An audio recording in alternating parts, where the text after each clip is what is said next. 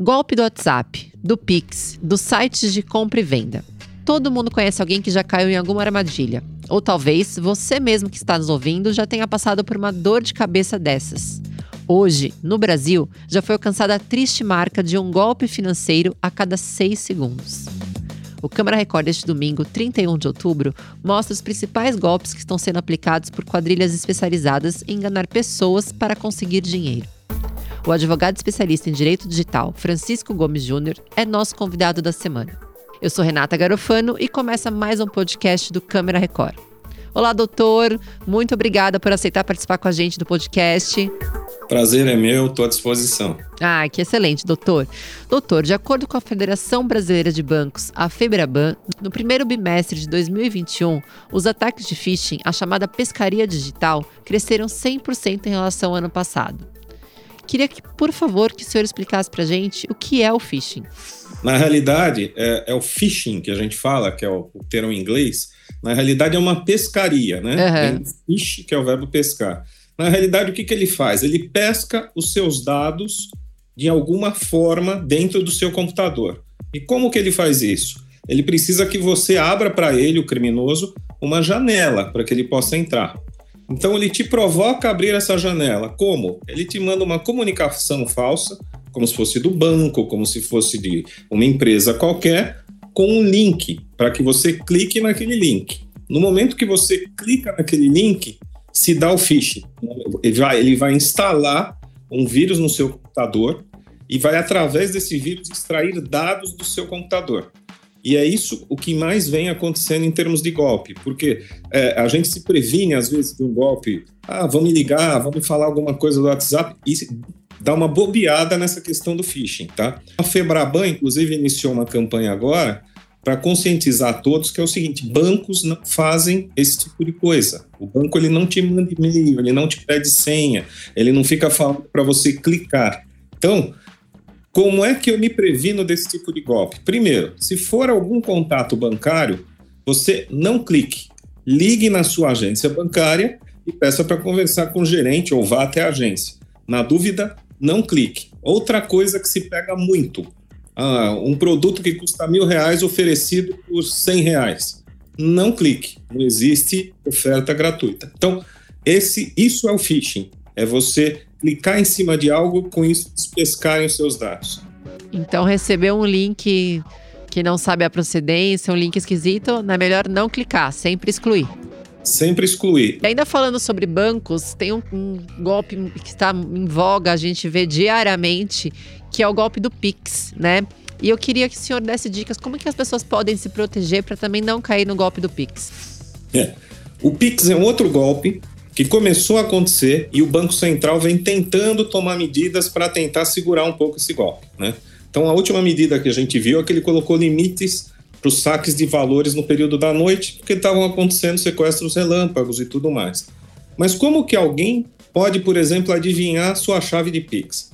Quando você vai fazer uma chave de Pix no banco, o banco te dá quatro, quatro opções. Você pode fazer pelo celular, pelo e-mail, né? Pelo CPF e pode usar um número aleatório.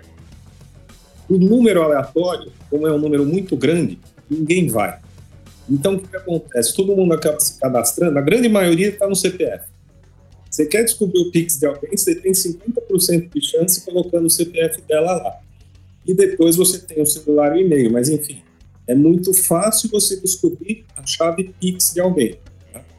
É, o que, que quais os golpes que estão se aplicando através do Pix? Além do sequestro, que você obriga a pessoa a fazer o Pix na hora, uma pessoa pode ir numa loja, por exemplo, passando-se por você, faz uma compra, né, e consegue fazer a transferência, fala para ele, olha, a minha chave Pix é o meu CPF, você pode me passar que eu vou te transferir.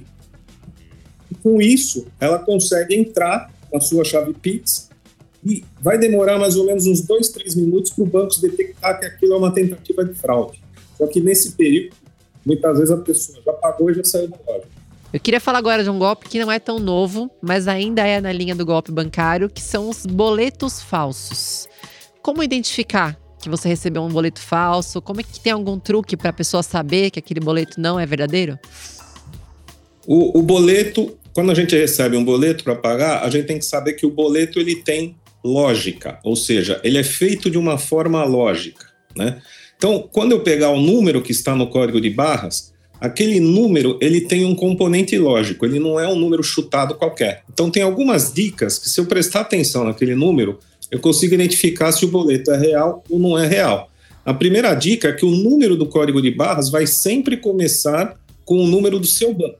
Então, por exemplo, cada banco tem um determinado número que o Banco Central dá. Então você vai olhar, vai falar, bom, esse boleto é do banco X. Então o banco X, o boleto tem que começar com o número tal. Essa é a primeira dica. Segunda dica, quando você pegar o seu boleto, tá, tá escrito lá código do cedente do lado, tá? E número do documento. Esses dois números, o código do cedente e o número do documento, vão compor também o número do código de barras. Então, o código de barras é composto do início com o nome do banco, número do banco, depois vai ter o código do seguinte e depois vai ter o código do documento. Então, basta você conferir se esses três números, esses três dados estão no boleto, se eles conferem no código de barra. Se não conferir, provavelmente o boleto é falso. Eu queria que você falasse para a gente também sobre mais um golpe que também é muito popular no país, que é o golpe do WhatsApp. Como é que funciona? Como prevenir? Se tem alguma coisa que a gente possa fazer no próprio celular para evitar cair nesse golpe? O golpe do WhatsApp, na realidade, já viraram vários golpes, né? Quer dizer, o mais comum, o que a gente mais conhece é alguém consegue entrar na sua conta de WhatsApp e como? Alguém te liga, por algum motivo você deixa escapar o código de segurança, a sua senha do WhatsApp, alguém entra na sua conta de WhatsApp, faz contato com todos os seus contatos né, e fala: olha, anote aí o meu número, o número agora é X. E a partir daí começa a conversar e, e aos poucos vai induzindo as pessoas a falar: olha, eu estou aqui sem dinheiro hoje para cobrir um valor aqui na minha conta, me deposita que amanhã eu te devolvo, como se fosse você, como se fosse um, um amigo seu. Então, receber um pedido de qualquer contato seu, pedido que seja dinheiro, mesmo que seja de mãe, de pai, não custa, gente tem que pegar o telefone e telefonar. Quer dizer, voltar um pouco passado e falar com as pessoas. Vai ter que pegar o telefone, ligar e falar: mãe, a senhora me pediu dinheiro. Porque esse é o jeito mais comum de combater. Tá? Doutor Francisco, agora sim. Caí num golpe. O que, que eu tenho que fazer? Vou procuro, vou até o escritório, procuro o senhor. Como é que tem, a pessoa tem que proceder quando ela cair um desses golpes que a gente citou até agora? Quando você cair em qualquer golpe, a primeira coisa que você precisa é ter uma prova de que você caiu nesse golpe. E essa prova é feita procurando autoridade policial, é o famoso boletim de ocorrência. Hoje, a maioria das delegacias permitem que você faça um BO pela internet. E aí, principalmente se tratando, tem, tem locais, grandes capitais, tem delegacias específicas para crimes cibernéticos. Então você entra na internet e faz por ali o seu boletim de ocorrência. Essa é a primeira coisa. Segunda coisa, entre em contato com tudo que você tenha, por exemplo, no celular ou na internet. Então, ligue para os bancos, cancele os cartões. Não tem jeito, tem, tem que ter essa trabalheira para que você estanque o risco, ou seja, cancelar cartões, cancelar tudo. Se roubaram seu celular, cancele o celular também, tá?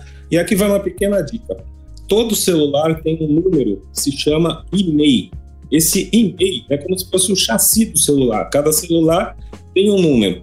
Então, você entrando no menu cada um dos celulares, procure ali onde está, no, geralmente está em configurações, o número do e-mail. E anote esse número do e-mail, sua casa, num caderninho, em qualquer local. A hora que roubarem o celular, com esse número do e-mail, você vai conseguir bloquear o celular e todos os aplicativos que tem lá rapidamente, tá? Então, esse número de e-mail, ele facilita muito a vida da gente. E a partir daí, quer dizer, é, eu acho que o melhor caminho, se você já fez o BO, porque tem casos em que você teve prejuízo e em casos em que você, ah, a pessoa entrou no meu computador, aparentemente roubou os meus dados, mas o dinheiro da minha conta não pegou. Isso é um caso. Mas pode ter o caso que é o seguinte, não, o cara me pegou aqui, entrou na minha conta, tomou 10 mil reais. E aí o que, que você vai ter que fazer? Você vai ter que entrar com uma ação, seja contra o banco, é, seja contra a maquininha de cartão, se houve falha da maquininha, então, aí provavelmente você vai ter que procurar uma ajuda especializada, você vai ter que procurar um advogado, que ele vai buscar o melhor tipo de ação para você, para que também não só você receba de volta aquilo que você perdeu, mas também uma indenização pelos danos morais que você sofreu, porque tudo isso, além de dar uma dor de cabeça desgraçada, te deixa meio traumatizado, te toma muito tempo. Então, tudo isso hoje entra numa ação judicial, tá? É, o melhor sempre é tentar prevenir mesmo, porque depois que acontece, é, é custoso, é trabalhoso, então o melhor é a prevenção, sempre. É, é, é possível, né, re reaver os, os bens materiais perdidos, é possível até conseguir uma indenização, mas como o senhor acabou de falar, é, acho que é o melhor melhor conselho que a gente pode deixar para quem está nos ouvindo é isso, né? Prevenir, é ficar sempre atento para não cair nesses golpes que cada dia surge um novo. Sempre muita atenção, porque quando a gente começa a mexer numa ferramenta, por exemplo, no WhatsApp, você, você vai adquirindo segurança e aquilo passa a ser uma coisa automática. E quando é uma coisa automática, você às vezes dá uma bobeada é, na atenção. Você fala, ah, isso daqui já é meu hábito, eu estou mexendo todo dia. E aí você não se atenta, às vezes, quando chega um link ou quando chega um famoso abre o vídeo que está em anexo tal.